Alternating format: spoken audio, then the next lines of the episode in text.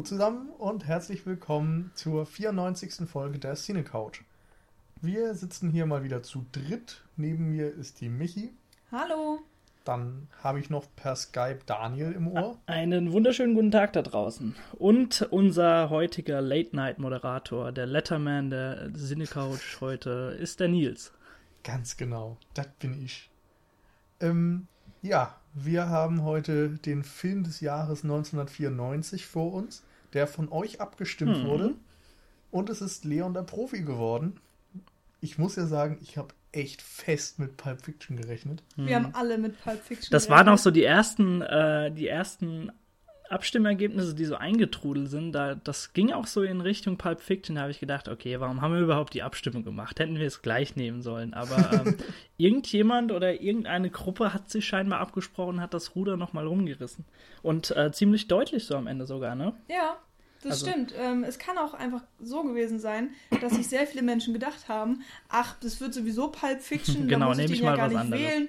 Leon der Profi wäre doch auch interessant. Und das haben sich dann vielleicht einfach so viele Leute gedacht, dass es dann tatsächlich der Profi geworden ist. Und wie du schon gesagt hast, mit einem sehr deutlichen Abstand. Hm. Und wir sind natürlich äh, sehr froh, diesen Film besprechen zu dürfen. Für alle da draußen, die ähm, jetzt ganz traurig sind, dass wir keinen Tarantino-Podcast machen, der kommt dann einfach später. Natürlich. Weil es ist ja nicht so, als könnte man zu dem Film oder zu Tarantino nicht stundenlang drüber reden. Das machen wir sicherlich auch nochmal. Haben wir Jetzt- auch schon.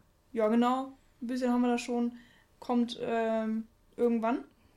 Und bevor wir jetzt ähm, direkt auf den Film losgehen, möchten wir euch Hörer nochmal bitten, ähm, sowas ähnliches für die Folge 1999 zu machen. In dem Filmjahr sind nämlich auch unfassbar viele tolle Filme rausgekommen. Und wir dachten, wir lassen euch wieder ein bisschen abstimmen. Hm, genau. Und wir haben uns aber gedacht, dieses Mal werden wir noch interaktiver und sagen, ihr könnt uns die Wünsche, die ihr gerne habt, für dieses Jahr einreichen. Und da gibt es ja einige Kracher in diesem äh, Filmjahr. Ja, und äh, dafür habt ihr dann zwei Wochen ungefähr Zeit. Äh, wir werden das auch alles nochmal äh, genauer schreiben, damit ihr das äh, auch nochmal schriftlich alle bekommt. Ähm, Genau, ihr habt zwei Wochen Zeit, wir nehmen eure Wünsche entgegen und dann dürft ihr natürlich auch, wie es jetzt zu dieser Folge eben äh, so war, abstimmen, was dann der Film für Folge 99 wird. Genau. Also ich sag einfach mal, wir müssen ja noch die Aufnahme dann mit einrechnen. 30. 31. 31. März. Passt das? Ja, das klingt gut, Oder- das ist in rund Obwohl, zwei nehmen wir- Wochen. Nehmen wir den Nur- 30. Also heute ist, wenn ihr Der die 30. Folge hört, ist ein Montag, das ist praktisch, dann haben wir noch ein paar Tage zur Aufnahme. Also Montag, der 30. Bis dahin müsst ihr dann unsere äh, eure Vorschläge an uns geschickt haben. Am besten einfach ähm, in die Kommentare zu dieser Folge auf unserer Homepage. Genau, oder eben auf Twitter und so weiter. Wir, wir filtern das dann raus und Ja. äh, das wird schon keine Probleme geben.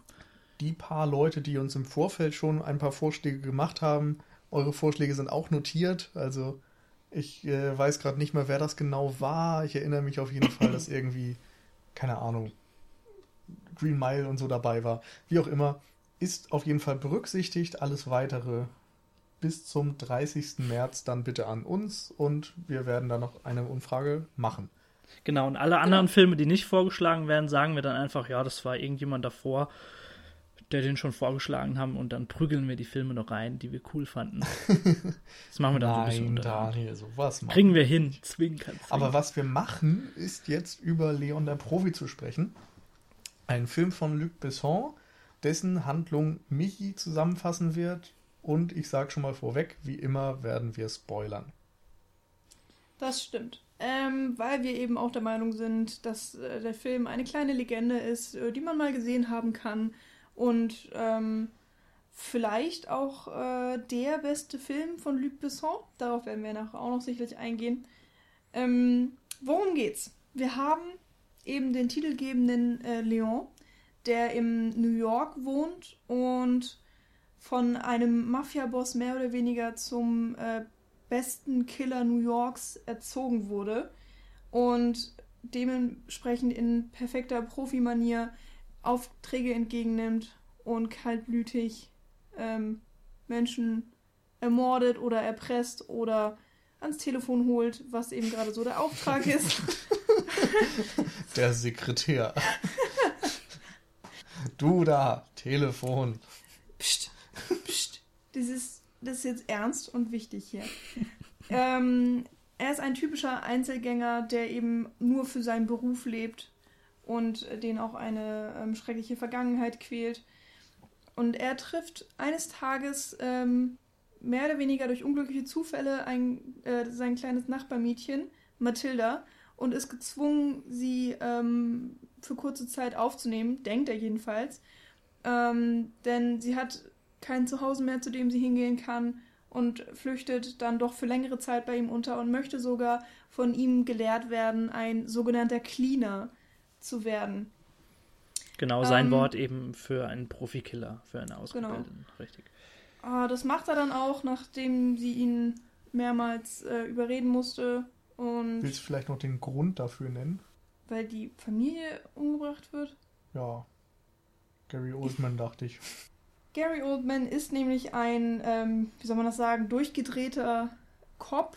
Also eigentlich auch ein, ein Bösewicht, aber eben auf als Cop angestellt, der äh, Mathildas Familie ähm, abgeschlachtet hat, weil der Vater von Mathilda ähm, Drogen behalten hat, die er nicht hätte behalten dürfen.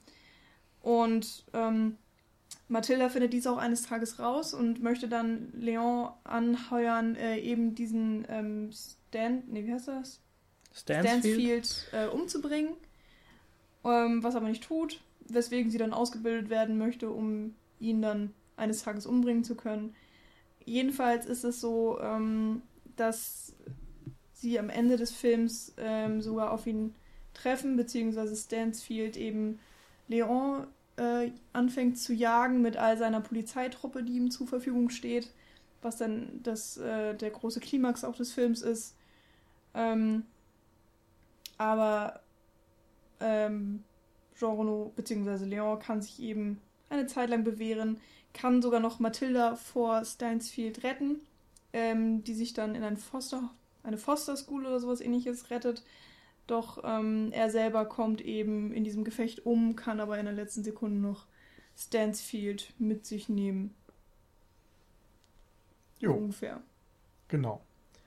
Ähm, erstmal vorweg, wir haben den Film ja jetzt alle gestern oder heute gesehen mhm. und kennen ihn auch schon oder kannten ihn schon vorher, richtig? Ja, ja, ja. klar. Ich fand es allein schon cool, äh, dass ich aufgrund der Abstimmung mal wieder dazu kam, den Film zu gucken, weil bei mir ist es bestimmt sechs, sieben Jahre her, dass ich den das letzte Mal gesehen habe. Hm. Durftest du den vor sechs Jahren überhaupt schon sehen? Natürlich. Ich bin jetzt 23, hallo. Ja. Ist der überhaupt ab 18? Weiß ich nicht. Ich hätte jetzt 16? gedacht, dass er. Weil er ist schon ziemlich blutig manchmal. Nö, 16. Ab 16. Genau. Ah, gut. Also alles in geregelten Bahnen da gewesen in meiner Jugend. alles super. Ja. Ähm, ja, auf jeden Fall. Alle anderen dürfen nochmal in die Evil Dead Folge rein. Genau. Besser nicht, wenn ihr da hier schon Probleme hattet jetzt. Ähm, ja, auf jeden Fall ist es auch bestimmt schon das dritte, vierte Mal jetzt bei mir. Also im, mir kamen auch noch sehr, sehr, sehr viele äh, Szenen bekannt vor. Natürlich so die signifikantesten hat man eh immer im Kopf. Äh, und die ganzen äh, Trademarks, äh, nicht nur von Luc Besson, sondern diese ganzen Eigenschaften und Eigenheiten, diese kleinen äh, Gimmicks, die den Film auch in gewisser Weise ausmachen, die, äh, an die erinnert man sich natürlich noch schillernd. Ähm, aber es war einfach mal cool, wieder in den Film so ein bisschen reinzuschnuppern und ja. äh, jetzt auch so aus einer eher filmwissenschaftlicheren Sicht äh, mhm. nach unserem Studium da das jetzt stimmt. auch nochmal drauf zu schauen und äh, was Luc Besson so in seiner Hochphase da gezaubert hat. Genau, ähm, da möchte ich gerade einmal einhaken und zwar äh, haben wir, also Michi und ich, den Director's Cut des Films geguckt. Weißt du, welchen du gesehen hast? Ähm, Director's Cut oder Wenn ihr mir sagen könnt, wie lang der ging bei euch, dann kann ich das also die, sagen. Ähm, wir hatten zwei also Stunden. Zwei Stunden fünf, zwei Stunden zehn. Okay, gut. Äh, also meines Wissens gab es ja mal, beziehungsweise der Film äh, im Gesamten war mal 150 Minuten lang. Äh, wurde ja aber dann irgendwie runtergekürzt. Aber ich glaube, das ist dieser Director's Cut. Ähm, den ich auch dann gesehen habe. Zwei Stunden fünf oder so war der dann eben lang, genau. Okay.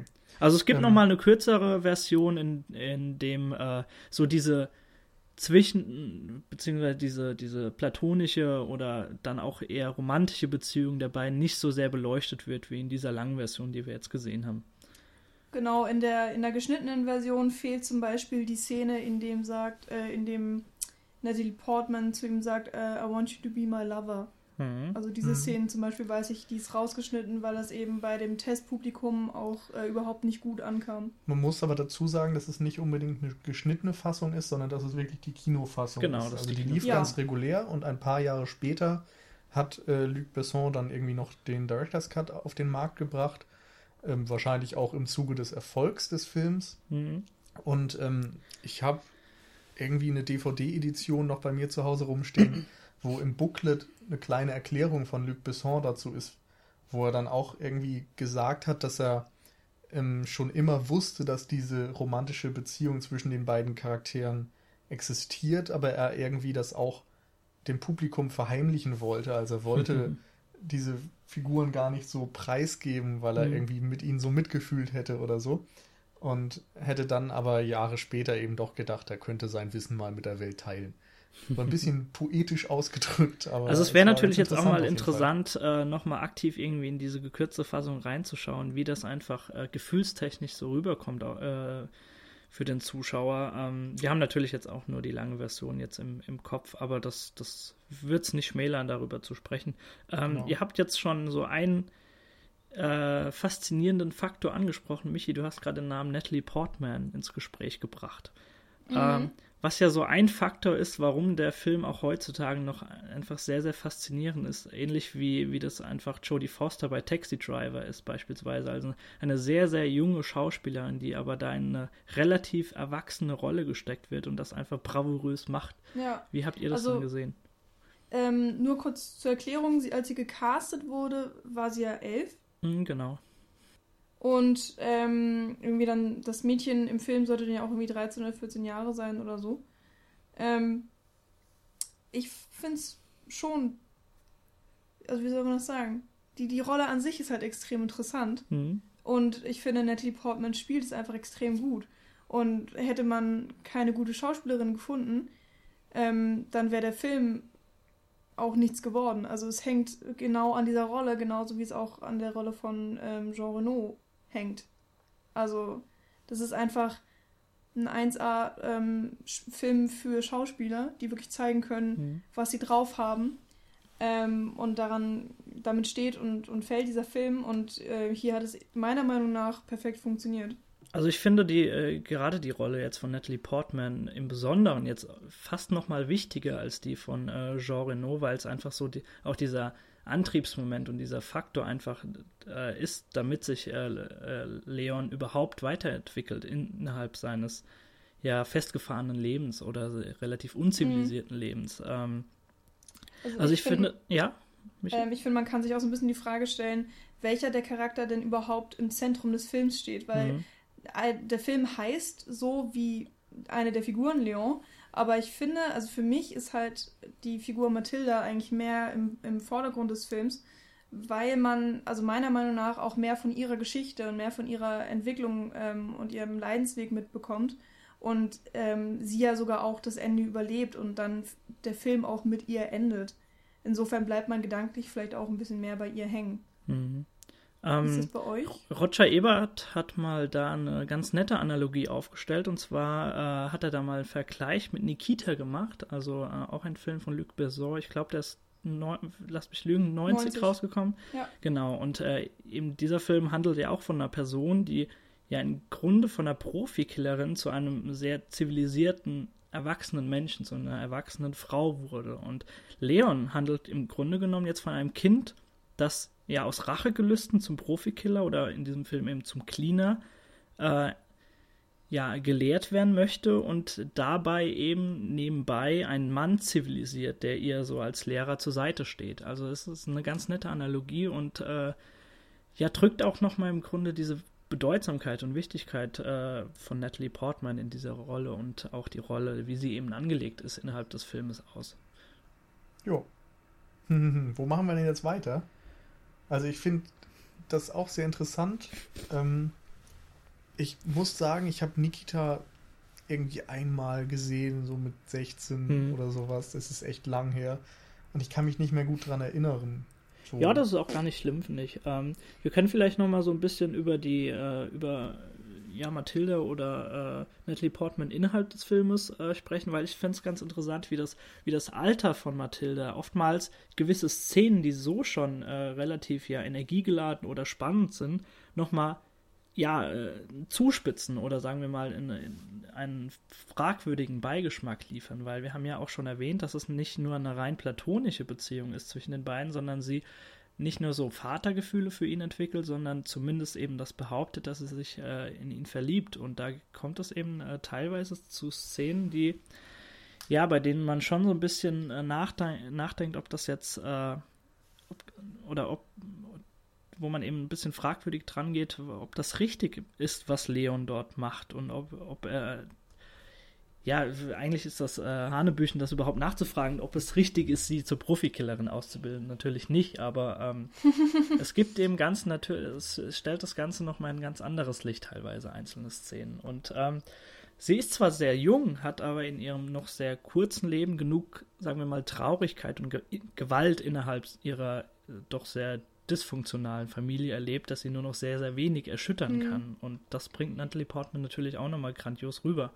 Und ähm, ich, ja, für mich ist das einfach ein sehr, sehr faszinierender Charakter in, innerhalb des Films. Ja, da hast du auf jeden Fall recht. Ich finde es auch generell interessant, äh, wie mit diesem Thema Beziehung und auch Gewalt umgegangen wird. Mhm. Ähm, weil es, es gibt ja keine wirklich glückliche Geschichte, außer, also Beziehung meine ich jetzt, ohne das in, in Form mit, äh, mit Liebe zusammenbringen zu wollen, sondern einfach nur die Beziehung eben zwischen zwei Menschen. Darauf möchte ich jetzt eingehen. Und ähm, ja, wir hören von Mathilda, dass sie eine extrem, oder wir wissen, sie hat eine extrem schlechte Beziehung zu ihren Eltern und auch zu ihrer Stiefmutter und zu der ähm, Halbschwester, die sie da hat. Und die ähm, einzige gute Beziehung, die sie hat, ist zu ihrem kleinen Bruder. Ähm, wo sie sagt, dass sie für ihn eigentlich auch mehr wie eine Mutter ist, weil, mhm, weil genau. sie ihn die ganze Zeit beschützt und äh, ihm versucht, was beizubringen und so weiter. Mhm der ja tragischerweise sogar auch umgebracht wird. Also der einzige vielleicht Halt in ihrem Leben wird ihr genommen.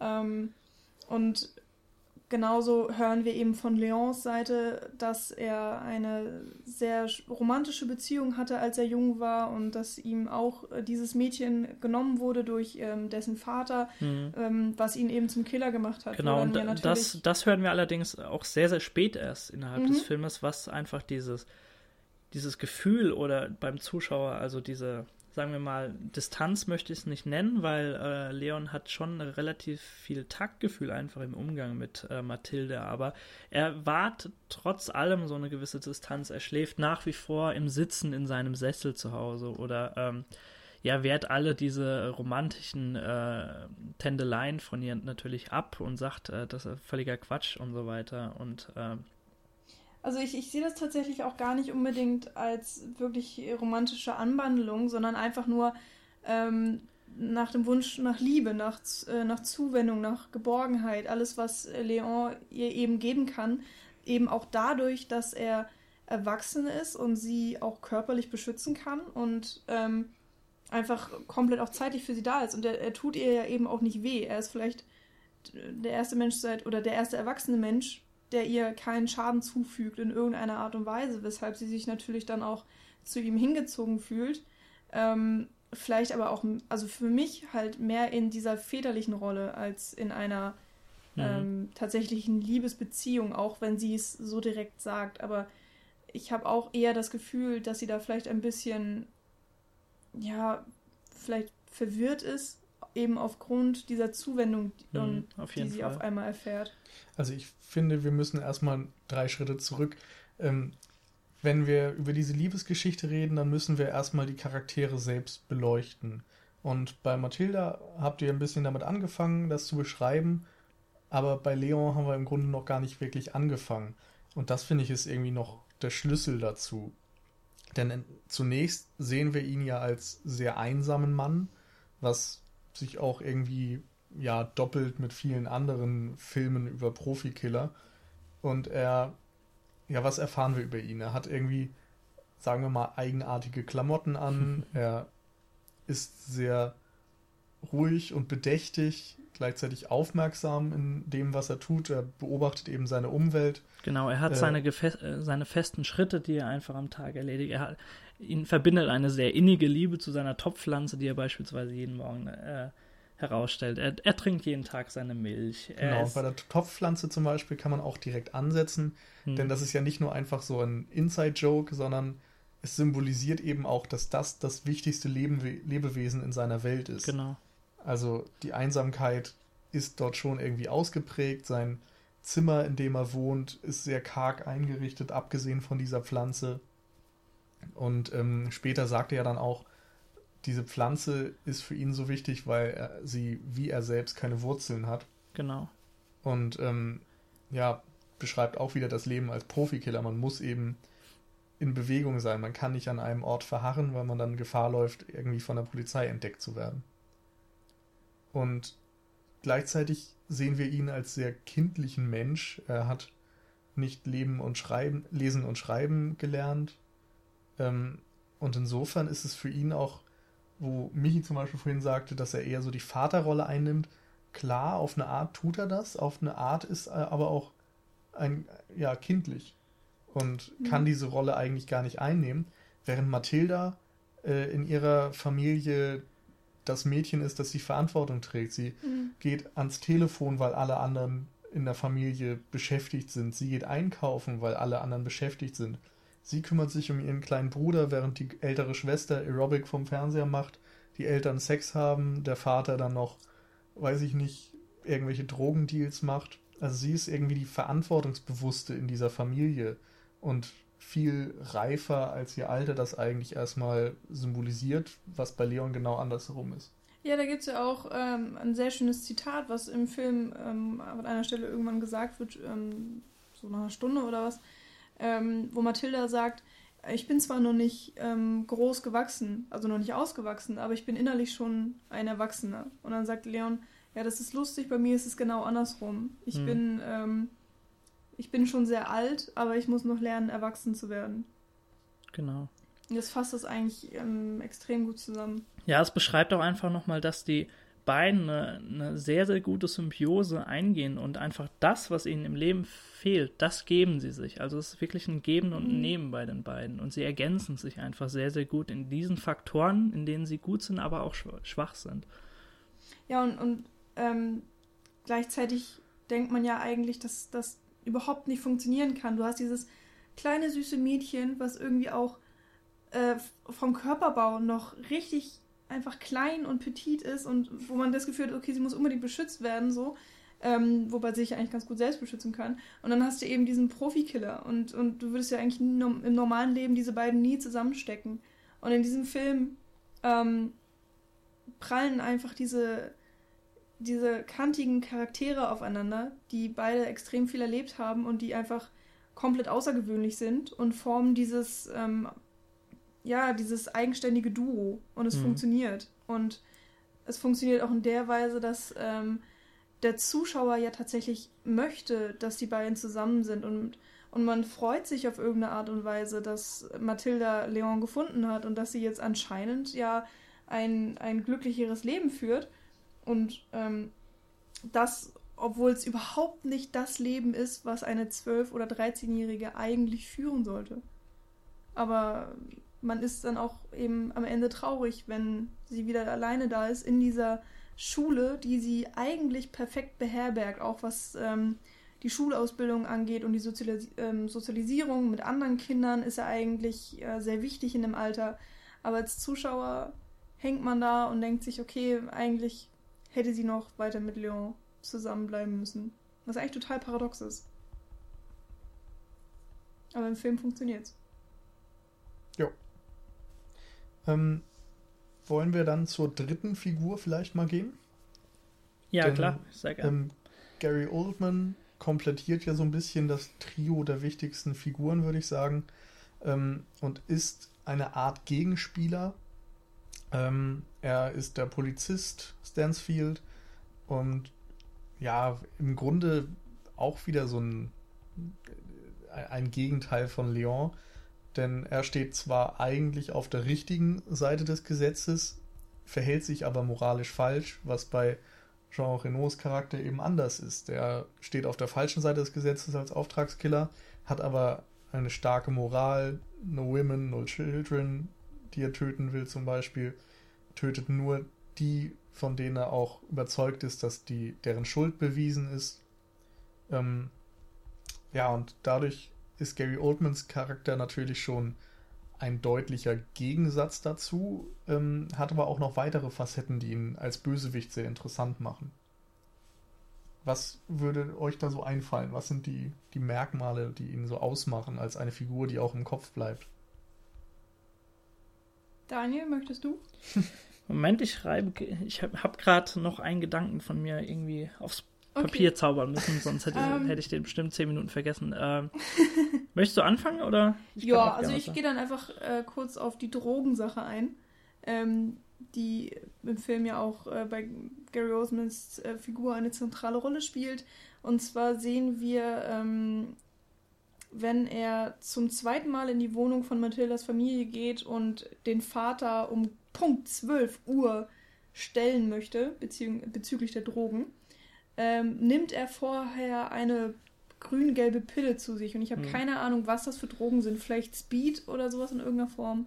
Ich weiß es nicht. Auf jeden Fall nimmt er sie ja nicht einfach nur so ein, sondern er zelebriert ja tatsächlich diesen Drogenkonsum. Man sieht, wie er den Kopf irgendwie zurückkippt und dann in ganz merkwürdiger Form auch auf der, auf der ähm, Pille rumbeißt und wenn er sie dann in sich also runterschluckt, ähm, vibriert auch sein ganzer Körper und sein Gesicht ist ganz rot und durchblutet und dann schüttelt er sich kurz und geht in die Wohnung und äh, zieht sein Ding durch.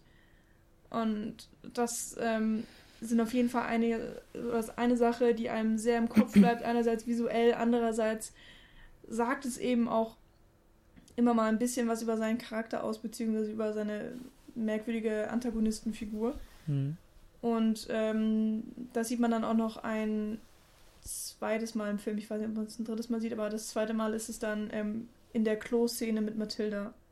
Und es kündigt in dieser Szene schon an, dass er wahrscheinlich wieder manisch durchdrehen wird und mhm. im schlimmsten Falle ähm, Mathilda auf brutale Art und Weise stirbt. Und ähm, genau das passiert ja dann tatsächlich nicht, weil sie durch einen Zufall ähm, gerettet wird und dann nur in das, ähm, oder jedenfalls kurzzeitig gerettet wird und dann später von Renault, äh, Leon, das wollte ich sagen, tatsächlich noch. Ich finde es allein schon sehr interessant, wie äh, Gary Oldman von Beginn an aufgebaut und eingeführt wird. Also wir haben ja im Grunde mhm. genommen sehen wir ja diese Gang oder die sich äh, danach eben als DEA-Agenten, korrupte DEA-Agenten entpuppen, äh, als sie bei diesem, also bei, als sie bei dem Vater von Mathilda aufkreuzen. Und ähm, nur dieser Handlanger diskutiert die ganze Zeit mit Mathildas Vater und du siehst im Hintergrund Gary Oldman stehen mit dem Rücken zur Kamera und äh, mit seinen Kopfhörern im Ohr. Und äh, es wird natürlich nur davon gesprochen, dass, dass, äh, dass er lieber jetzt die Wahrheit rausrücken soll, sonst äh, muss man Stansfield unterbrechen und das mag er natürlich gar nicht gerne, wenn er seine Musik nicht zu Ende hören kann. Also es sind so gewisse Gimmicks, die ähm, ihn schon als Charakter sehr, sehr interessant machen, aber auch so so, so eine Attitüde, die sagt, okay, das ist das hohe Tier, mit dem solltest du dich auf gar keinen Fall anlegen. Und Michi, du hast ja auch jetzt mehrfach schon so ein bisschen auf diesen leicht wahnhaften, äh, manisch, manischen Charakter und auch sehr nervösen Charakter angespielt, weil er, er neigt ja auch sehr, sehr leicht zu Wutausbrüchen. Also er würde am liebsten diese ganze Wohnung dort auseinandernehmen, als er dann äh, am nächsten Tag dort aufkreuzt und sein, äh, sein seine Kohle beziehungsweise sein, äh, sein gestrecktes Koks oder sonst was, was das ist, äh, zurück möchte. Also ist ein sehr, sehr wahnhafter Charakter, mit dem du dich natürlich nicht anlegen möchtest. Und ähm, wir wissen ja selbst nicht mal, warum, warum er diese Pillen nimmt. Also ob er wirklich krank ist oder ob er die nehmen muss, um diese Wutausbrüche einfach zu verhindern. Also ich, ich konnte das für mich auch dieses Mal nicht deuten, warum er diese ja, diese Genickverrenkung macht, wenn er diese Pille zu sich nimmt. Ob er das wirklich nur genießt oder ob er wirklich krank ist. Das kann man nicht so wirklich sagen. Aber selbst wenn er nochmal auf die Musik äh, zu sprechen kommt, äh, wenn er dort dann in die Wohnung schreitet und von, von Beethoven und Mozart redet und äh, das sich alles nur in seinem Kopf abspielt und wir als Zuschauer im Grunde genommen nur so eine Kakophonie von Blechgeräuschen und Röhren hören äh, und das gar nicht zu dem passt, wie er sich da ja, bewegt und äh, entlang schreitet. Also das sind, das sind alles äh, so, bis, so gewollte Unstimmigkeiten, die ihn als, äh, als interessanten, aber auch sehr schrägen Charakter einführen. Und das, äh, ja, das äh, zeigt uns, finde ich auch nochmal, äh, gerade neben Mathilda und Leon, dass Luc Besson es in Leon der Profi versteht, seine Charakter Charaktere alle extrem interessant zu gestalten. Also er kann ihnen genug Eigen, er verpasst jeder Charakter genug Eigenheiten, aber auch genug historischen Background, auch wenn er oftmals nur angedeutet wird, beispielsweise mit diesen Pillen, hat man als mhm. Zuschauer trotzdem immer so das Gefühl, dass sie mitten aus dem Leben gegriffen sind. Also dass das wirklich eine, eine Periode aus diesem, aus, aus dem Leben dieser Menschen schildert, ohne jetzt natürlich sagen zu wollen, dass hier eine realistische Gangstergeschichte erzählt wird. Aber es ist einfach eine sehr, sehr interessante Geschichte und sehr viele Gimmicks und Eigenheiten, die den Zuschauer fesseln und äh, dass er möchte, dass er dran bleibt. Also das letzte, was du gesagt hast, finde ich ganz interessant, denn das wäre wirklich so ein Punkt gewesen, wenn du es nicht eingeschränkt hättest, hätte ich klar widersprochen, ähm, von wegen realistische Charaktere. Mhm. Denn gerade Stansfield wirkt ja schon sehr überzeichnet. Ja, ja, natürlich, die sind überaus karikiert. Also, ähm, ich weiß nicht, diese Verrenkung, die er äh, immer darstellt, wenn er die Pillen einnimmt zum Beispiel und eben auch dieses Beethoven-Ding, so was er erzählt von seinem klassischen Background-Wissen, was ihn irgendwie, ja, was ihm eine Aura verleiht auf eine Art, wo du aber ja. gleichzeitig denkst, so warum wird mir jetzt dieser Typ präsentiert, der scheinbar was weiß ich, wie evil ist und der seine Musik nicht zu Ende hören kann und dann durchdreht. So, das ist sehr merkwürdig. Also ich glaube, es sollte auch so ein bisschen in Richtung Clockwork Orange anspielen, in der Sequenz. Also hm. ich muss ja jedenfalls an Alex denken, von wegen Beethoven ja, und so weiter. Ähm, aber da sind so ein paar Referenzen, die irgendwie miteinander kombiniert werden und die jetzt für mich eben alles andere als aus dem Leben gegriffen wirken, sondern eher ja comichaft. Mhm. Ähm, wo ich mich dann fast gefragt hat, so macht das wirklich Sinn, die Charaktere so stark zu überzeichnen, wenn man doch eigentlich ähm, im, im Kern vielleicht diese Liebesgeschichte oder diese Freundschaftsgeschichte zumindest zwischen Leon und Mathilda hat, ähm, so schädigt ist nicht vielleicht die Botschaft.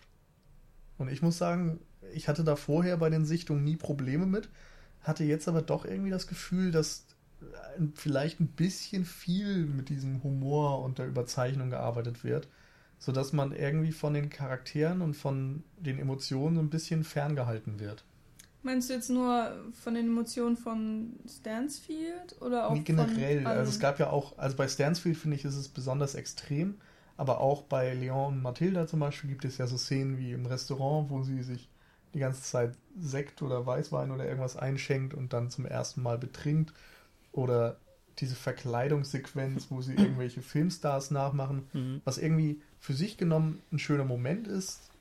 Meinetwegen auch ähm, die, die ganzen Trainingsübungen, wo sie Zielschießen machen auf irgendwelchen Passanten. Mhm. So, das ist ein cooler Moment, keine Frage. Und es hat mir auch gefallen, aber es ist eben doch sehr komödiantisch und nimmt dann für mich etwas von diesem, von der Tragik auch, dass Mathilda ihre Familie verloren hat, dass es um Rache geht, irgendwie auch um ein ernsthaftes Problem, das die zwei Charaktere ja im Leben ja, ja. vor sich haben. Das ähm, nimmt es ein bisschen weg. Kann ich auf jeden Fall verstehen. Ähm, für mich hat es nicht geschmälert, aber es hat für mich für so einen Kontrastpunkt gesorgt. Weil ähm, es hätte mich tierisch, glaube ich, auch genervt, wären die Charaktere die ganze Zeit nur so ernst und bitter traurig. Und ähm, ich, im Film geht es ja auch darum, äh, dass die beiden ihr Leben verbessern, verbessern dadurch, dass sie zusammen sind. Dass Mathilda ähm, Leon was beibringen kann und ihm auch die schönen Seiten des Lebens zeigt, eben auch mit dieser zugegeben etwas übertriebenen ähm, Verkleidungssequenz. Und genauso bringt Leon Mathilda auch ein bisschen was bei und, und kann sie beschützen. Also diese, was wir schon gesagt haben, Komplementierung dieser beiden Charaktere, finde ich, kommt eben auch durch solche Szenen sehr schön zum, ähm, zum Tragen. Und am Ende des Films sagt Leon ja auch zu ihr, dass ähm, Mathilda ihm gezeigt hat, ähm, oh Gott, was sagt er nochmal genau? Dass, ja, wie ähm, liebenswert das Leben oder so ist. Ähm, genau, also er möchte auf jeden Fall weiterleben. Ja, und dass er auch Wurzeln schlagen möchte und so weiter und dass er sie nicht verlieren möchte. Und ich Was finde, er ja im Grunde genommen so äh, in der Analogie natürlich sehr schön aufgebaut am Ende macht, wenn sie die, die Pflanze dann äh, einpflanzt vor ihrer neuen das Schule. Stimmt. Das fand ich ein sehr, sehr ja. schönes Bild. Aber red weiter, ja, Entschuldigung. Äh, kein Problem. Aber ich, ich finde eben, genau diese Szenen zeigen eben auch das, dass beide Charaktere sich entwickelt haben. Und mhm. ich finde, das kannst du nicht nur durch diese tragischen ähm, Szenen ausdrücken. Und klar, auch Stansfield ist ähm, übertrieben in irgendeiner Form. Und Mathilda ist übertrieben und Leon ist übertrieben. Und sie haben alle so extreme Seiten, aber jeder eben auch eine andere. Und ich finde, genau das macht sie jedenfalls für mhm. mich auch interessant. Und ich kann das sehr gut annehmen, kann aber auch gut verstehen, ähm, was, was dich so, vielleicht so ein bisschen stört, Nils. Du hast gerade den, den, richtigen Punkt gewisserweise erwähnt. Äh, ich finde einfach, jeder Charakter ist auf seine Art überzeichnet und deswegen finde ich das nicht unpassend irgendwie, wie Gary Oldman beispielsweise aufgebaut wird, sondern da, ich würde es dem Film sogar eher äh, teilweise als Stärke auslegen, dass es sich nicht so in eine gewisse Kategorie einordnen lässt. Also, äh, als ich 17 war, habe ich natürlich so in Leon der Profi äh, den geilen Actionfilm gesehen. Heutzutage fällt mir natürlich auch auf, wie viele ganz, ganz tolle und signifikante Aspekte es beispielsweise auch von so einem schrägen, aber auch leicht romantischen Buddy-Movie hat, mit mhm. teilweise, äh, teilweise Aspekten auch eines Coming-of-Age-Films, und zwar auf beiden Seiten, also bei Matilda wie auch bei Leon. Und äh, das, das, bildet so ein, so ein Substrat, so ein Konglomerat, was den Film für mich noch interessanter macht und mhm. äh, wie Michi schon richtig gesagt hat, auch so ein Gegenpol bildet zu diesen Szenen, in denen diese Dramatik dann natürlich äh, ausgekostet wird, weil das wäre mir zu viel gewesen über, über die äh, Laufzeit von über zwei Stunden. Hm. Also mir ging es eben so, dass ich mit 17 eher das Gefühl hatte, so das ist ein total geiler Film, der bietet mir Action, der bietet mir Humor, der bietet mir noch eine anrührende Story mit Drama und so weiter und dann diese Symbolik mit der Pflanze und so weiter. Das habe ich mit 17 verstanden. Und jetzt, wo ich irgendwie ein bisschen stärker vielleicht auch hinter die Mechanismen blicke, die beim Filme machen, so mit da reinkommen, habe ich das Gefühl, dass es dann doch ja etwas oberflächlich. Also es ist der Film macht es sich manchmal sehr einfach, so mit den Bildern nach dem Motto, wir haben hier einen Bösewicht und der ist total böse, also zeigen wir ihn erstmal von hinten und zeigen nicht sein Gesicht.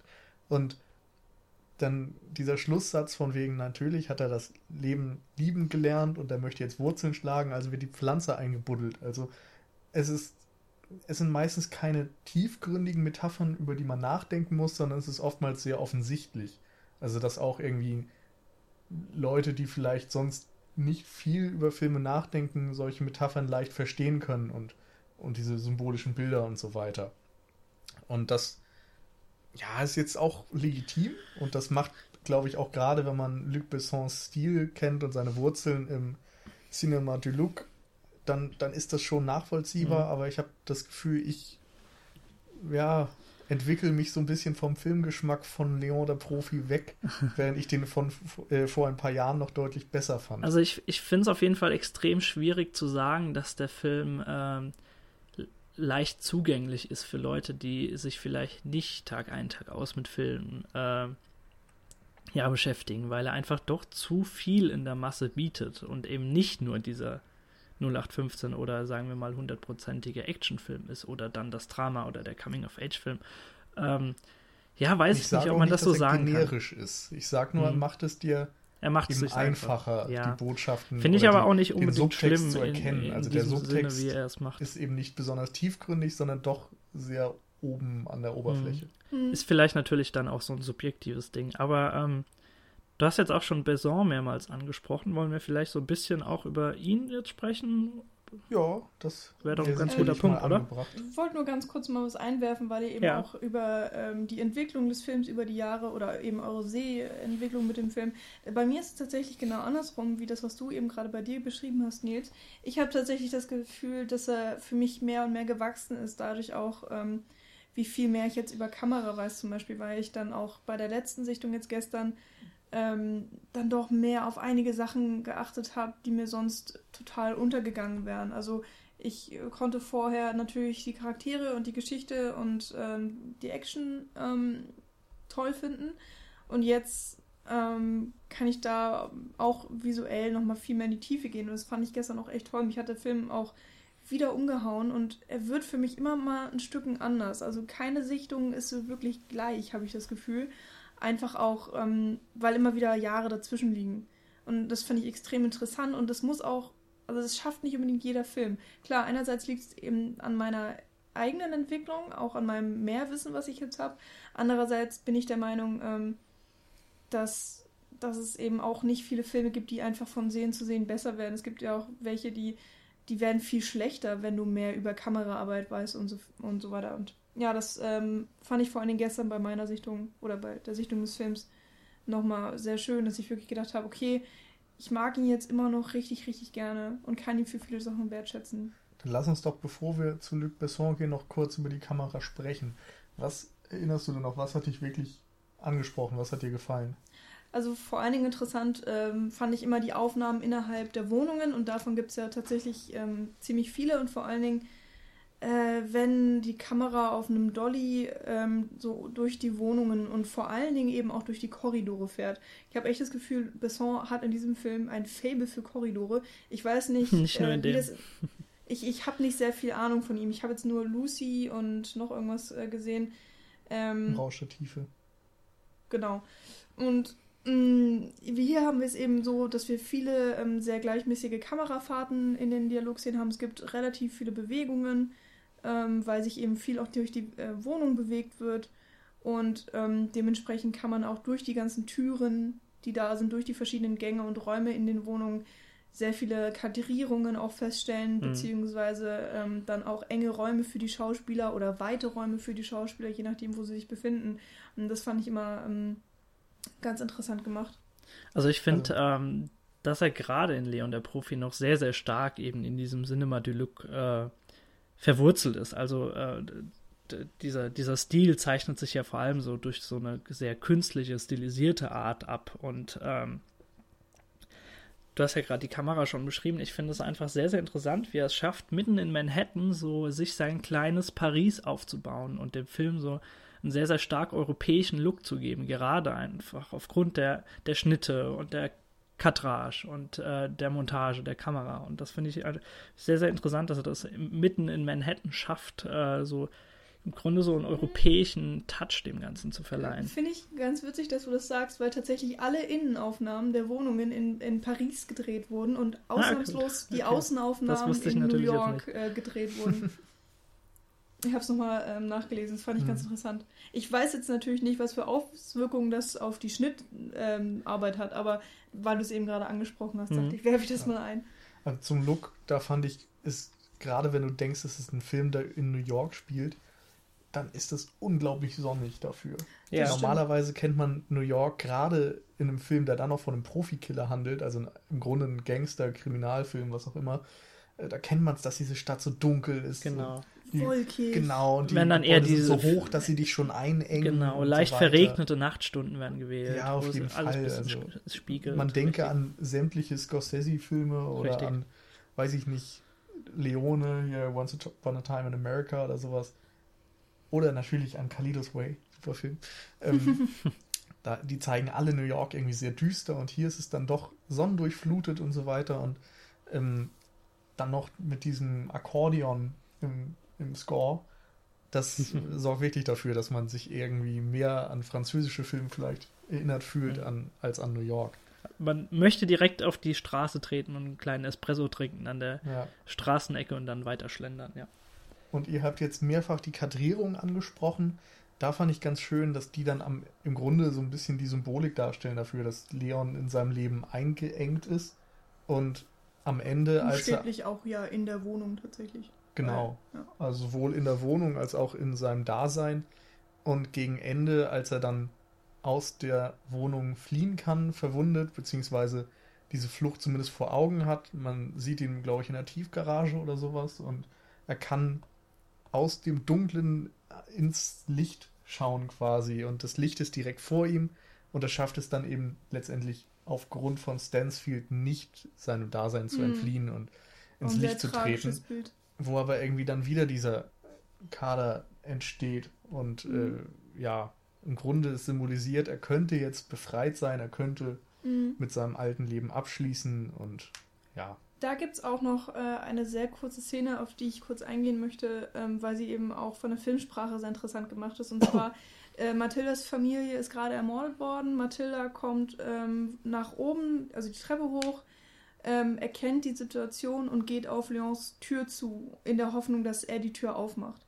Leon steht hinter der Tür und guckt die ganze Zeit durch sein äh, Guckloch, was irgendwie sehr seitlich an der Tür ist, und beobachtet die ganze Zeit Mathilda und überlegt, was er machen soll. Und ähm, Du hast einerseits diese räumliche Trennung der beiden durch die Tür. Du weißt, okay, er will sie gerade eigentlich nicht in sein Leben lassen und er hat gerade die, die Oberhand. Also er kann entscheiden, ähm, wie sozusagen die Geschichte der beiden weitergeht und hat gleichzeitig diesen Druck, ähm, von wegen, dass sie sterben wird, ähm, wenn er die Tür nicht aufmacht. Genau, die. Das ist Szene, eine- Szene ist natürlich auch dahingehend einfach nochmal äh, mit Spannung aufgeladen, Genau. weil sich im Hintergrund auch noch so ein Handlanger befindet oder beziehungsweise ein Polizist, der natürlich das argwöhnig betrachtet, weil sie ja natürlich nicht reingelassen wird die ganze Zeit und Ja. ja, äh, lautlos im Grunde genommen äh, vor diesem Guckloch äh, wimmert und äh, bittet, dass er aufmachen soll. Also das ist Ja. natürlich sehr spannend aufgebaut.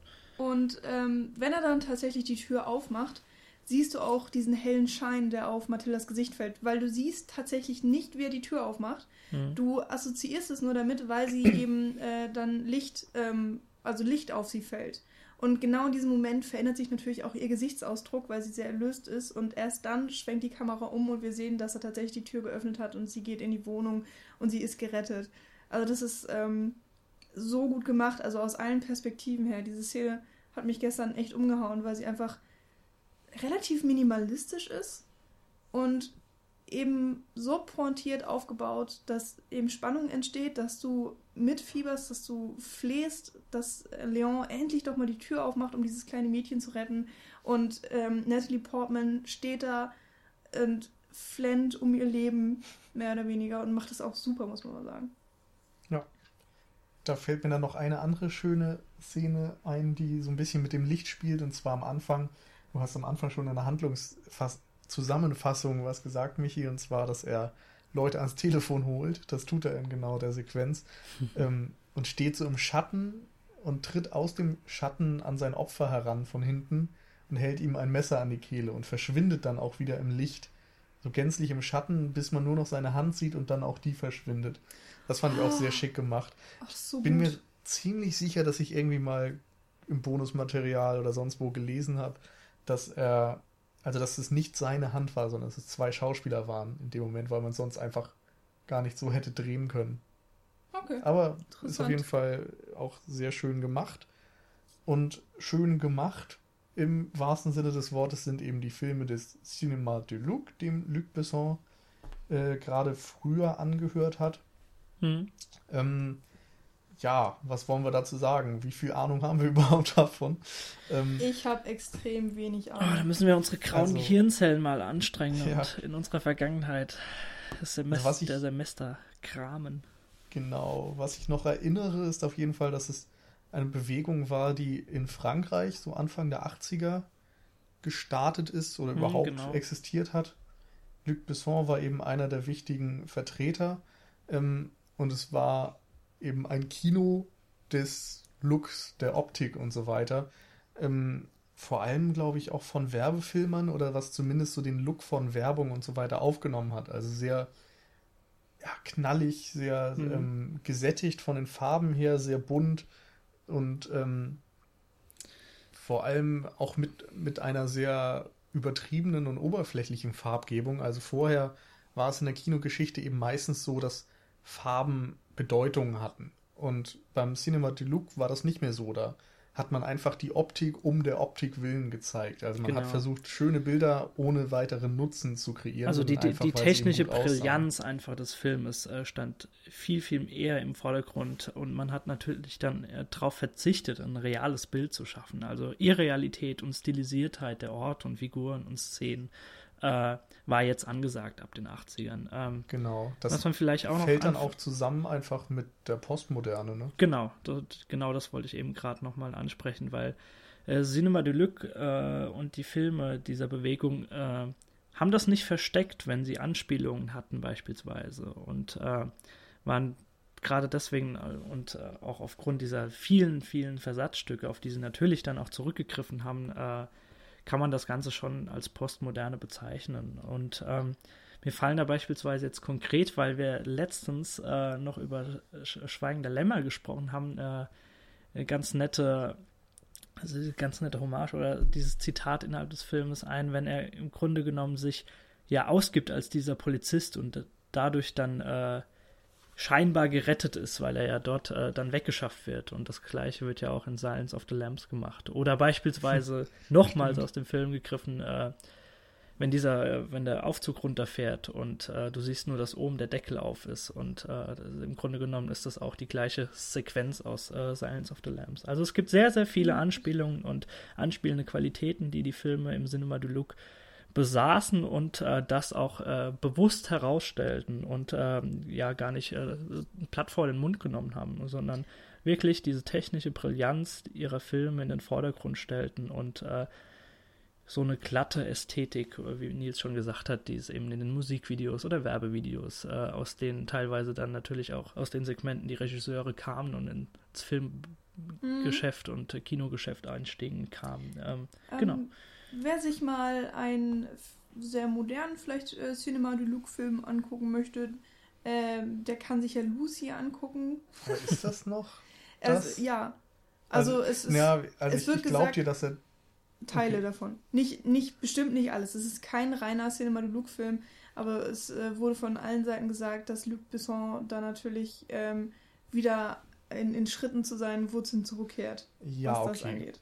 Mir geht es auch eher darum, dass ich glaube, dass Cinema de Luc wirklich ein Ding der 80er war. Das war einfach eine Umschreibung für Filme, die in dem Zeitraum auch rausgekommen sind. Ich mhm. weiß nicht, ich glaube, das ist heute einfach, egal wer von denen noch Filme macht, äh, nicht mehr gebräuchlich, die so zu bezeichnen es passt auf jeden Fall. Also von der ähm, visuellen Gestaltung alleine ähm, ja, fällt also er da schon stark rein. Es ist ja auch sehr einflussreich gewesen. Also ja. wie gesagt, es war einer der Startschüsse der Postmoderne, die sich eben auch durch andere Dinge auszeichnen, nicht nur durch den oberflächlichen Look, sondern durch äh, ja das Aufsaugen von irgendwelchen Vorbildern und das neue Zusammensetzen mhm, von genau. Dingen und so weiter, was dann vor allem auch die Coen-Brüder und Tarantino und so weiter gerne gemacht haben.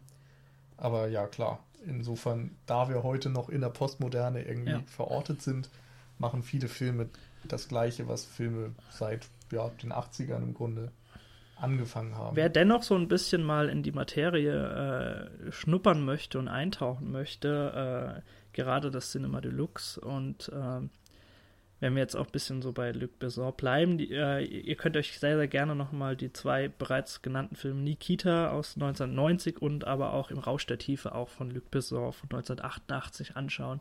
Das sind beides sehr, sehr äh, ja, einprägsame Werke, äh, die das, die, diese Bewegung im Grunde genommen sehr gut ausdrücken. Also äh, teilweise äh, Schlüsselfilme der Bewegung sind, neben natürlich anderen Filmen anderer Regisseure. Ja.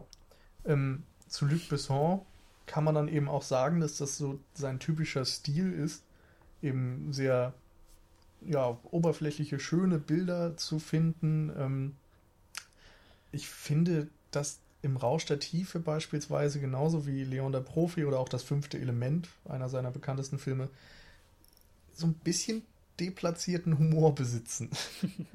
also ich habe das Gefühl, das ist auch etwas, was er sehr gerne mal einsetzt, einfach. Vielleicht hat der Mann einfach einen sehr schrägen Humor. Das kann es natürlich ja. auch sein. Also ich persönlich würde das eher kritisieren. Ich habe das Gefühl, er unterhält zwar sehr gerne, aber guckt dann nicht immer, was seinen Film vielleicht am besten tun würde und lässt mhm. dann nicht unbedingt mal die Ernsthaftigkeit komplett das Feld beherrschen. Aber ich denke mal, Lucy ist auch Ahnung. wieder so das perfekte Beispiel, dass er äh, ein Film, der vielleicht brillant aussieht, aber ähm, ihr habt den ja auch gesehen, ne? Ich habe ihn gesehen. Du hast ihn gesehen. Äh, du warst inhaltlich auch nicht so wirklich überzeugt, oder? Ähm, nee. Also ich kann auf jeden Fall die Argumentation verstehen. Ähm, aber der, der, der geht zu ernst an das Thema ran. Also er versucht wirklich alles wissenschaftlich zu erklären. Und genau das ist eben der Fehler, weil es einfach nicht 100% funktioniert und ich konnte es nicht als Gedankenexperiment annehmen. Ich hatte dann wirklich mhm. das Gefühl, der will mir hier so eine Zukunftsvision präsentieren ähm, und das hat mich genervt und mich aus dem Film rausgehauen. Aber ich hatte halt schon Spaß. Also visuell ist der Film auch extrem interessant ge gestaltet. Ähm, aber leider eben auch nicht immer. Es gibt auch sehr langweilige Passagen, wo dann einfach zwei Leute rumstehen und reden oder zwei Leute fahren Auto oder zwei Leute müssen von A nach B und laufen. Also ja. Aber, ja, es verdeutlicht ähm, aber einfach eben nochmal, dass er so das, das Gesamtwerk manchmal eben nicht so sehr im Blick hat, wie das vielleicht andere Regisseure hatten. Und äh, da ist, wie, wie ich finde, jetzt Leon der Profi noch vielleicht eins der besten Beispiele, wo das doch noch geklappt hat. Aber ähm, gerade in, in, äh, bei zukünftigen Filmen, so viele waren es ja dann nicht ähm, bis dato, weil er sich ja dann mehr beziehungsweise umtriebiger war als Produzent, ähm, sich dann nicht so auf alle Aspekte immer konzentriert hat. Aber gut, ähm, das ist natürlich Meckern auf hohem Niveau jetzt. Ja. Ähm, zu den Anspielungen von Leon der Profi vielleicht nochmal kurz. Ähm, sind euch da noch mehr Sachen aufgefallen? Jetzt also nur so, an Anspielung von anderen Filmen und so weiter. Ja, ähm, wo sich Leon auf andere Filme bezieht. Also ich meine, mhm. ganz offensichtlich ist natürlich die Szene, wo äh, Leon und Mathilda sich als Filmstars verkleiden und gegenseitig dann versuchen zu erraten, mhm. wen sie jeweils darstellen. Teilweise auch ähm, Madonna oder so. Ah ja, da fällt mir tatsächlich gerade noch eine Kleinigkeit ein. Und wenn Mathilda und Leon sich im Hotel einchecken und falschen Namen angeben, gibt Mathilda den Namen MacGuffin an. ah, das war sehr schön. Genau. Ein Wort, was uns nicht eingefallen ist in den letzten Wochen. Wir haben es wir rausgeschnitten, keiner weiß es. Daniel. Okay. Psst. Verdammt. Also ich hoffe, Gut, wir, wir sind natürlich überaus kompetent und, und Aber dann fällt immer das so Richtige. kompetent und erklärt den McGuffin. Ähm, ich habe noch so einen relativ lustigen Gedankengang. Das hat jetzt, jetzt wird das einfach übergangen hier oder was? Ich hatte noch einen relativ McGuffin lustigen erklären? Gedanken. äh, das haben wir, glaube ich irgendwann haben wir das schon mal erklärt. Ja, wir haben. Nee, das, das muss ich erklären. Ich bin erklärt. auf seiner Seite, Daniel. Red nicht, du mal mit deinem lustigen Gedankengang. Wer es nicht versteht, googelt es. Ich hatte noch einen ganz lustigen Gedanken. Und zwar, ähm, Ach, das, das vielleicht so? jetzt nicht so ein direktes Zitat, aber ich musste die ganze Zeit wieder, ähm, als diese schier unglaubliche Anzahl an Cops oder DEA-Agenten seine Wohnung stürmt, mu muss ich jedes Mal an äh, Plus Brothers denken. Also, äh, wo ja auch eine wirklich lächerliche Anzahl von Polizisten einfach um des äh, Entertainment-Faktors willen äh, dort das Gebäude stürmen. Also ich musste halt doch eher schmunzeln, als er dann runtergebracht wird und diese fünf, ja, das, das fünf Treppen an Stockwerken voll steht mit DEA-Agenten, bewaffnet bis an die Zähne. Ja. Und äh, ja, im Grunde genommen nur wa darauf warten, verheizt zu werden da oben. Also ja, da musste ich auch ein bisschen schmunzeln wieder und äh, ja. Aber ansonsten ähm, ah, muss ich ein bisschen graben. Ich weiß nicht, ob mir noch was aufgefallen Nils, ist. Nils, äh, gib's doch zu, dir juckt es in den Fingern, da dein Wissen rauszuhauen. Ja, was heißt mein Wissen, aber ähm, ja, also es wird natürlich, und das habe ich ja auch schon in Folge 92 bei Hardboiled gesagt, in den 90ern nehmen viele Leute Bezug auf John Woo. Und zwar hat der 1989 einen Film namens The Killer gemacht, der eben auch von einem Auftragskiller handelt, der ebenfalls, genau wie Leon, auch eine sehr ja, humane Seite hat, eben auch bestimmte Regeln hat, die er befolgt. Er tötet nur Leute, ähm, die von deren Schulter überzeugt ist, also wo er irgendwie Beweise hat, dass die kriminell sind oder so. Ähm, und er schützt im Verlauf der Handlung auch ein kleines Mädchen an einer Stelle und so weiter. Und ähm, insofern glaube ich, und das findet man eben auch in vielen Literaturquellen, dass Luc Besson davon durchaus inspiriert war. Und ich habe jetzt auch im Vorfeld nochmal zufällig äh, Le Samurai gesehen, der eiskalte Engel von Jean-Pierre Melville. Ja, also zufällig im Sinne Was man von, nicht so tut, so am für die mündliche. Für, für die mündliche ja, über weiß. John Woo. Ich weiß. Habe ich den Film geguckt, aber zufällig in Bezug auf Leon der Profi. Ähm, jedenfalls auch ein Film, wo Alain Delon in den 60er Jahren irgendwie ist da rausgekommen, einen Auftragskiller spielt. Und zwar einen sehr, sehr gefühlskalten, also einer der im Verlauf der gesamten Handlung eigentlich keine Gefühlsregung zeigt und auch so die Einsamkeit eines Profikillers demonstriert. Und Leon der Profi spielt diese, dieses Thema natürlich nicht so aus, konzentriert sich auf andere Dinge, eben auch um diese Beziehung dann zwischen Leon und Mathilda, aber als Inspiration galt dieser Film wohl nicht nur John Woos The Killer, sondern auch Leon der Profi. Was ich ja vielleicht. Ähm, Und was mir gerade noch einfällt, ganz kurz, ähm, ich glaube, im Hotelzimmer von Leon wird dann noch eine kleine Marienstatue kaputtgeschossen. Ja. Stimmt, ja. Und das ist so dermaßen der Killer von John Woo. also das ist eine Schlüsselszene, dass am Ende ein riesiger, riesiger, riesiger Shootout Nee, stattfindet in einer ich glaub, Kirche, das war wo Zufall, diese Nils. Marienstatue Ich glaube, das war kaputtgeschossen Zufall. wird. Ja, aber da ist eine zwei Meter große. Das ja, ist, egal. Psst. So. Ähm, was ich ganz interessant finde, ist eher der Blick äh, von Leon auf heute, weil ähm, ja auch, ähm, ich, und ich gehe jetzt mal in eine andere Richtung, und zwar zu Videospielen. Äh, man möge es mir verzeihen. Aber das ist mir aufgefallen, dass in den letzten Jahren ja ganz viele Titel rauskamen mit einem erwachsenen Mann und einem kleinen Mädchen, die sich ähm, zusammenpacken und ähm, irgendwelche Sachen überleben müssen. Darfst Wie das auch nennen, das ist nicht indiziert. Ja, Ne? The Loves of Us und, Genau. und, und, Bioshock Infinite und noch zum. Beispiel. Äh, The Walking Dead. Also das Genau, Videospiel Walking zur Fernsehserie, zur Comicreihe. Ja. Und das mit Alan Page hat es ja auch so ein bisschen, oder? Mm, Ja, auf eine Art. Ja. Äh, wie oh heißt das Gott. noch? Beyond, Äh, Beyond Two Souls, mein Ja, Ja. genau. Also das ist, finde ich, ist ein interessanter Trend, äh, der sich jetzt irgendwie in den letzten Jahren so abgezeichnet hat, dass irgendwie so ähm, heranwachsende Mädchen auch im Vordergrund stehen und dann eben diese interessante Paarung mit erwachsenen Männern einfach. Mhm. Ähm, das scheint eine funktionierende Kombination zu sein in verschiedenen Medien und auch ähm, zu verschiedenen Geschichten und Themen. Und immer steht aber diese, dieser Über oder oft dieser Überlebenskampf im Vordergrund.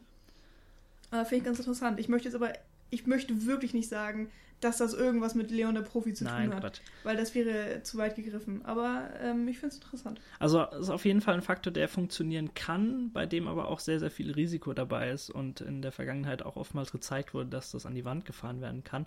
Immer wenn du so eine gewisse, äh, sei es im Videospiel, einfach, dass du jemanden beschützen musst, was dort eben äh, in, der, in der Spielmechanik oftmals äh, nervt oder nicht gut funktioniert. Oder eben innerhalb des Filmes, dass du, wenn du wirklich sehr, sehr junge Mädels hast, dass du ähm, dass die auch dementsprechend abliefern müssen im Grunde. Also die, Stichwort äh, Kinderschauspieler, dass es auch Mhm. sehr, sehr viele Ja. Filme gibt, in denen das eben nicht so funktioniert, wenn du keine phänomenale Natalie Portman zufällig mit elf Jahren entdeckst. Ja, Mhm. das ist natürlich richtig. Ähm, kleiner Fun-Fact übrigens: Liv Tyler war auch ähm, für die Rolle in Bedacht gezogen, aber sie war zu alt. Sie war nämlich schon 15 und deswegen äh, konnte sie die Rolle nicht ähm, genug oder gut genug rüberbringen. Ha!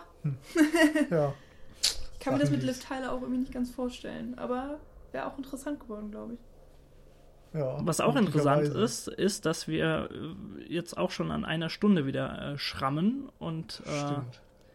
Dementsprechend, ich denke, wir, wir quatschen gerade noch so ein paar Ausläufer zu Ende, aber äh, im Grunde genommen sind wir ja fertig mit Leon der Profi, würde ich sagen, oder? Oder was sagen Sie, Herr Moderator? Ja, ich als Herr was ja Moderator. eigentlich dein Job ist. Ja, ist echt so. Ihr nimmt mir hier die ganze Zeit meine Arbeit weg. Letterman ist auch dreist. nicht immer Ja. das, was er mal war. Oh. Ja, pff, Ich lade euch einfach nächstes Mal nicht mehr ein und red alleine. Ich glaube, wir laden dich einfach nicht mehr ein. Däh, Äh. Sucht euch doch einen neuen Moderator. Mhm. Wir nehmen Paul kein Ding. Können wir alle fünf Wochen aufnehmen. Naja. Äh, also die Action wollte ich auf jeden Fall noch kurz ansprechen. Denn Damit kommst dafür, du jetzt um die- Ecke. Ja, nu, das muss ja. Du hast einfach hier übergeleitet, ohne den Moderator zu fragen. ähm, jedenfalls, du hast den Film mehrfach schon als Actionfilm bezeichnet und irgendwie sind das auch so die Momente, die man vielleicht so über die Jahre in Erinnerung hat, wie Leon mit zwei Waffen in der Hand, übrigens auch John Woo, äh, von der Decke Nur baumelt deswegen wollte ich das erwähnen. und so weiter und äh, der Ringtrick und diese ganzen Geschichten. Ja, Und im stimmt. Grunde sind so zwei bis drei Sequenzen vielleicht im ganzen Film, die irgendwie Feuergefechte beinhalten. Mhm. Also eigentlich ist da ultra wenig in dem Bereich. Was aber dann natürlich sehr, sehr elaborierte Shootouts sind und äh, wie Das du schon sagst, ich die bewusst im Gedächtnis bleiben. Hinterfragen. Also Ich finde schon. Ich finde die auch nicht schlecht, aber ehrlich gesagt, ich hatte die viel besser und interessanter und länger und ausufernder in Erinnerung. Das stimmt, ich hatte die auch länger in Erinnerung, Also- aber sie wirken auf mich auch jetzt immer noch sehr gut. Also ich will es jetzt auch nicht zu sehr kritisieren, aber so gerade dieses Endding, wo so viele Polizisten in die Wohnung kommen und Leon eben sich vorbereitet und dann teilweise die Gegebenheiten der, der Wohnung ausnutzt, indem er sich von der Decke hängen lässt und so weiter. Da dachte ich irgendwie, dass noch mehr passiert und mehr geschossen wird. Aber im Grunde hat er ja vielleicht zwei Leute ausgeschaltet und dann kam die Handgranate und das war es dann im Grunde schon. Das war der Das- Moment, als Nils äh, hin, hinten auf die DVD oder Blu-ray geschaut hat und geguckt, nachgeschaut hat, ob es nicht doch die zensierte Version ist. Ja, nee, aber. Ähm, was aber auch Geht euch das nicht aus so, dass ihr irgendwie das größer in Erinnerung hattet? Ah, ich hatte vielleicht? alles größer und Das geht mir bei cooler in Erinnerung so aus der irgendwie. Kindheit und was ich so äh, ewig viele Jahre nicht mehr wenn, gesehen habe. wenn wir den Film jetzt drei Jahre nicht gucken und dann nochmal drüber reden, dann werden wir so, ah, diese Shootouts und oh mein Gott, und wenn dann Jean Reno da kommt und dann werden wir wahrscheinlich genauso wieder drüber reden, weil man es im Kopf dann wieder größer macht, als es ist.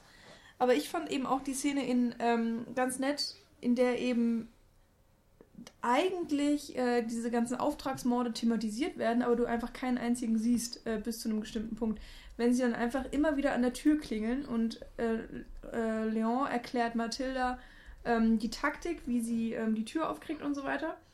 Und sie zieht ihr kleines Mädchen, ich muss beschützt werden, Ding durch. Und dann hast du eben eine Montage, wie einfach immer wieder an Türen geklingelt wird und immer mit derselben Taktik äh, Menschen rausgelockt werden und so. Und man weiß ganz genau, okay, alle Menschen werden irgendwie sterben oder was Schreckliches erfahren, weil Leon ähm, eben dieser Auftragskiller ist und sieht in dem Moment das Ziel seines Auftrags in irgendeiner Form. Aber du siehst halt nichts, bis dann eben dieser Typ kommt, der komplett durchdreht. Den du, glaube ich, eben auch meintest. Tjo, Ganz witzig. witzig, witzig.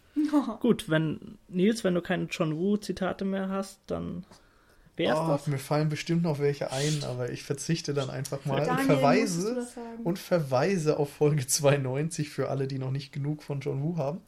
Äh, da haben wir Hardboiled besprochen. Und in Folge 99 werden wir auch einen Film besprechen, aber wir wissen ja noch nicht welcher. Also Das wisst nur ihr da draußen. Genau, also empfiehlt uns eure Vorschläge, egal ob das jetzt was total Bekanntes ist oder ein kleiner Geheimtipp oder was auch immer.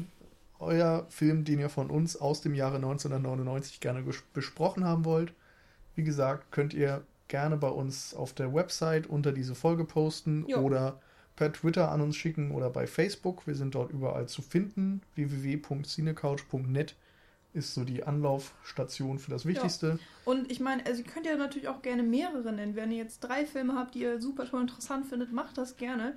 Weil in den ersten zwei Wochen, also bis zum 30.03. haben wir ja gesagt, sammeln wir erstmal komplett alle Vorschläge, die ihr uns bringt. Genau. Insofern vielen Dank schon mal vorweg für alles, was da auf uns zukommt. Ähm, in der nächsten Woche gibt es dann einen Film aus dem Jahre 95.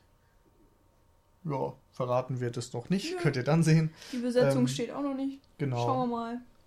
Auf jeden Fall vielen Dank für die Aufmerksamkeit. Vielen Dank für alle, die abgestimmt haben für diese Folge. Oder auch für eine der anderen Vorschläge, die es dann leider nicht geworden sind. Ähm, ja. Genau. Ihr könnt uns auch zu gerne, sagen, ihr könnt uns auch genau, gerne das, was du mitteilen. jetzt sagen wirst.